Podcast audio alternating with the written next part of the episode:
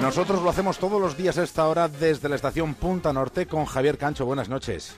Buenas noches a todos. Hola David. En el capítulo de hoy, la mirada de Omaira.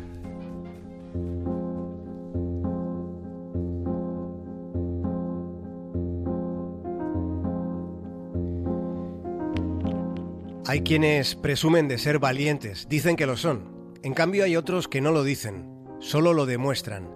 Si no hubiera ocurrido lo que sucedió, Omaira estaría a punto de cumplir 45 años.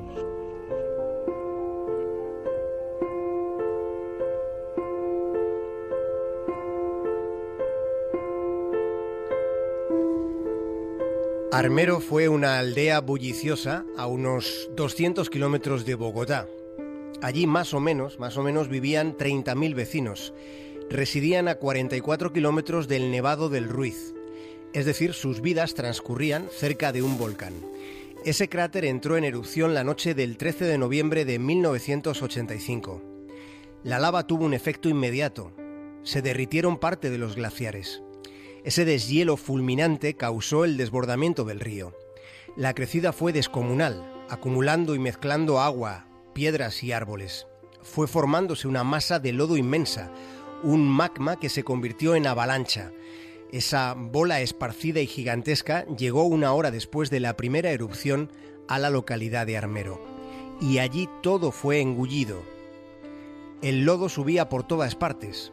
A los vecinos se les había dicho que podía haber una inundación, que el río podía bajar con más caudal. El mensaje que recibió la población se quedó en una mera advertencia, cuando lo que vino en realidad fue el fin del mundo, la destrucción del mundo tal y como hasta entonces lo habían conocido aquellas gentes. No fue agua lo que entró en sus casas, fue fango.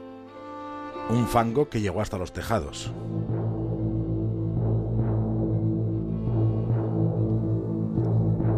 Una localidad entera desapareció aquella noche cubierta por el lodo. Hubo 25.000 muertos. Aquello fue un desastre absoluto, pero no deberíamos olvidarlo. Aquello fue un desastre humanitario que podía haberse evitado en su mayor parte, porque hubo advertencias previas, concretas, hubo vulcanólogos que habían avisado de los riesgos de erupción que existían. Pero el gobierno colombiano no movió ni una pestaña. No hubo el más mínimo plan de evacuación. No se tuvo en consideración el riesgo que había para miles de personas. Una de esas personas se llamaba Omaira, la pequeña Omaira Sánchez.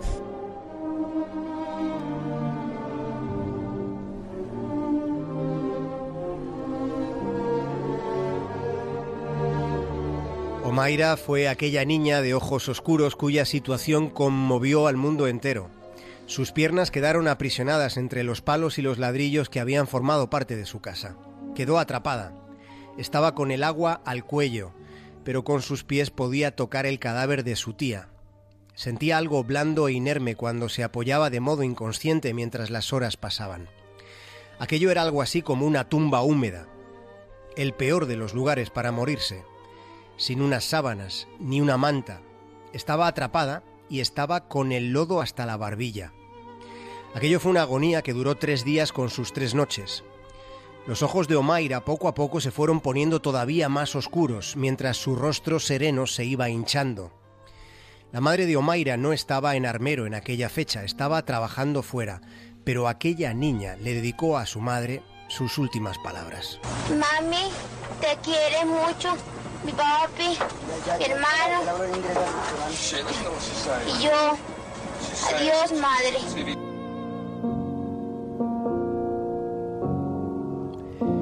En ese momento ya casi no acertaba a explicarse. Estas palabras que hemos escuchado las pronunció en pleno trance de su agonía. Ese testimonio en televisión resulta hoy hasta impúdico. Aquella niña de 13 años murió de gangrena en una tumba de lodo sin que no hubiera alguien capaz de liberarla. No es fácil, la verdad, hurgar en el pasado y ser justos, pero es probable que solo hubiera hecho falta, para salvarla, una autobomba que hubiera funcionado bien. Solo eso. Llegaron 14 autobombas, pero con sistemas, digamos, rudimentarios. Con ninguna de aquellas máquinas se pudo succionar la cantidad de agua sucia que la rodeaba. Cuando al final se logró, en condiciones, con una que permitía trabajar, cuando se consiguió ya era demasiado tarde. Ya habían pasado tres días. Omaira fue sacada sin vida de aquella ciénaga. A Omaira también la mató la indolencia. Solo hacía falta una autobomba decente. El personal de Cruz Roja que trabajó en aquel foso es lo que repetía sistemáticamente. Solo hubiera hecho falta una autobomba. Gustavo Lastra fue uno de aquellos hombres que desesperó intentándolo. Treinta años después, recordaba a Omaira después de haberla tratado tres días con sus tres noches. Siempre hermosa, guerrera, guapa, viva, inteligente, una mujer.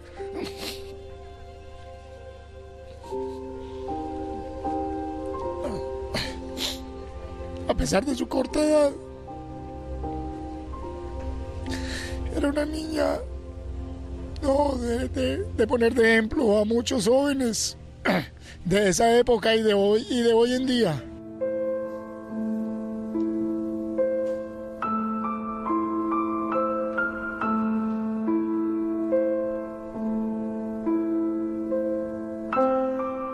Omaira fue un ejemplo de entereza y de coraje que vimos todos, pero hubo otras situaciones de las que se ha hablado poco.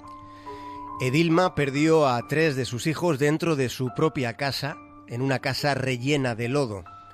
Rogó a su marido que aguantase, que resistiese hasta que fueran capaces de sacarles de allí. Pero aquel hombre se le fue la vida atrapado, herido y con una impotencia lacerante sabiendo que sus hijos habían muerto justo a su lado, allí mismo, todos menos uno, porque Edilma salvó al más pequeño, a un bebé al que sostuvo brazos arriba durante largo tiempo. Muerto su marido, y pensando en que su pequeño iba a quedarse solo en el mundo, Edilma tomó una decisión terrible. Se hizo un torniquete en su pierna atrapada y con un machete comenzó a cortar.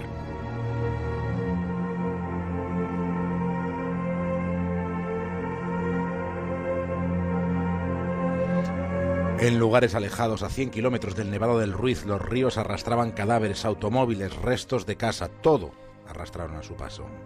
Y en mitad de aquel lodazal, otra mujer llamada Delia consiguió poner a salvo a sus siete hijos, estando como estaba embarazada del octavo. Ante el peligro que suponía quedarse donde estaba, fue avanzando con su prole. Anduvieron como pudieron entre aquella ciénaga infinita. En su camino, Delia encontró a dos niños perdidos perdidos en mitad del caos, asustados por todo aquel desastre súbito y entre la oscuridad profunda de aquella madrugada. Se los llevó con ella, a uno de aquellos niños en sus propios brazos. Fue un deambular ciego, no había alumbrado público ni más luz que la de la luna. Después de cuatro horas en aquella noche, en aquella oscuridad densa, nada más llegar a un lugar seguro, Delia dio a luz.